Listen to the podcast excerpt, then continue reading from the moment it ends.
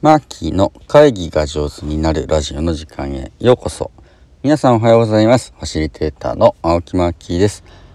このラジオでは毎朝1テーマ10分で会議が上手になるコツを私ファシリテーターの青木マーキーがお届けしております。8月9日月曜日朝の配信です。皆さんいかがお過ごしでしょうか？えー、僕はですね、あの実家に帰って初盆ってのやってるんですけれど、あの、親父が残してくれたものの一つに山というのがあってですね、うん、まあ、あの、じいさんの代から林業をしてきたり、製材業をしてきた家系のね、息子でもあるので、山がいくつかあるんですね。で、えー、晩年に至るにあたっても、親父は山のことがすごく、うん、大切で、えー、足、腰が動く限りはですね山に行ってその境界線を確認したり手入れをしたりしておりました、えー、残念ながら亡くなってしまったのでね、えー、まあ可能な範囲で僕がこうやって実家に帰ってる時は山に入ってみようかななんて思っております。昨日はね8月8日はあの山の日だったみたいですね。あのー、これ国民の休日で本来8月11なんですけれど、こう8っていう感じがね、山の形をしていると。11っていうのがその林の木立みたいな感じの木が立ってる様子があるみたいな感じで、8月11が山の日と制定されたんです。まあオリンピックの関係で今年はね8月8日に少しスライドしているという日です。で、まあその、山の日もあってですねちょっと森関連の話題で一つお話をしてみようと思います。あの僕のお友達で三浦豊さんという森の案内人をしている方がいてね彼と一緒にオンラインサロンをやっています。で、えー、みんなと森のサロンっていう名前でね。えー、まあ1年間、あのこの1年ずっと試しにコロナになってからすぐに立ち上げたオンラインサロンで毎週木曜日。これ木のつく日ですね。気がつく日。木曜日の夜8時からあ三浦豊さんのスライドトークって言ってね森についてのお話をむちゃむちゃ面白くて森の世界観が広がるお話をね週に2回と、まあ、月に1回はですねゲストをお招きしてのゲストトークみたいな感じで、えー、森の日という第3木曜日の日僕担当してるんです。で、その森の日はね、ゲストをお招きしてね、森となんとかっていうテーマで、えー、話し合いをするの。これまでね、森と音楽とかね、森と婚活とかですね、森と発酵とかね、森と商いとか、森と死、森と爬虫類といったいろんなね、それぞれの分野の方のゲストの視点から、森ってこんなに豊かなんだよっていう話をね、お話を聞かせてもらうようなあ時間をとっています。で、えー、次開催するのがですね、まあ、8月はあのー、森と海っていうテーマで、うん、8月の19日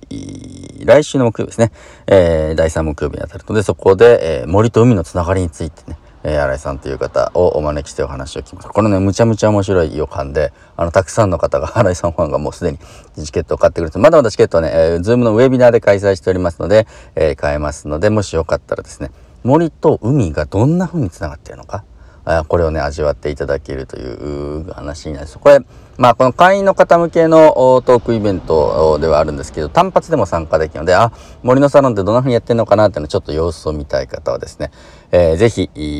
あのご参加いただければと思います。でその次の回のね開催も決定しました。だこれはね9月の16日ですね、えー、の第3木曜日の夜は川島忠さん。をお招きして、森の日のトークを楽しみます。これはですね、テーマは森との出会い方。ね、川島忠さんって、あの、山梨の清里にある財団法人金福協会っていうところでね、環境教育事業部を立ち上げた方です。まあ、日本で、その、環境教育をちゃんと事業としてやっていこうみたいなことの先駆けみたいな方で、うん、日本型環境教育みたいなのをすごくね、模索して、実践されてきた方です。たくさんのね、優秀なえスタッフの方と一緒にあの森でできるプログラムをね開発をしてきた方でそのプログラムのノウハウをね全国にどんどんねあのなんていうの広めていったという風なうん素敵な方です。えー、僕も川島さんとお仕事をさせてもらったのが7年ほどあるんですけれど、えー、その間に学んだことが非常に多くてまあ川島さんはその森のうん案内人みたいなある種のインタープリターっていうねえー、森の魅力を伝えるようなお仕事をされている方ではあるんですけれどうーんファシリテーターとしての能力も非常に高くてですねあの森に関する合同研修とかをするとまあ大体川島さんが進行役をするとむちゃむちゃうまくいくんですね。で、えー、僕はまだ小僧だったので若かったのでその事務局とかね受付の手伝いとかをしてたんですけれどああ参加者のことを事前にそんな風に理解をしたりなるべくね事前に参加者情報を集めて今日はどんな気持ちの参加者が来てるのかなってのをよく受け取ってでその方々に合ったまあプログラムをねデザインしていくわけです。で森の中でどんな風に過ごしてもらったら彼ら彼女らが気持ちよくね楽しく森と親しめるの。で、えー、その親しんだだけじゃなくて、そのことを自分の生活にね、持ち帰って、よし、何かやってみようっていう気持ちになるのかな。みたいな、そんな仕掛けがね、ものすごい、なんだろう、練られた方、工夫された方であります。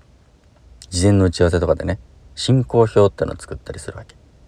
で、森の中に、えー、まあ、お客様をね、お迎えする上で、どんな風に受付をして、どんな風にようこそを言って、どんな風にちょっとしたね、アイスブレイクとかゲームをして、で、じゃあいくつかのグループに分かれてちょっと森に入ってみようみたいないざないをして。森の中でどんな体験をすると印象的になって。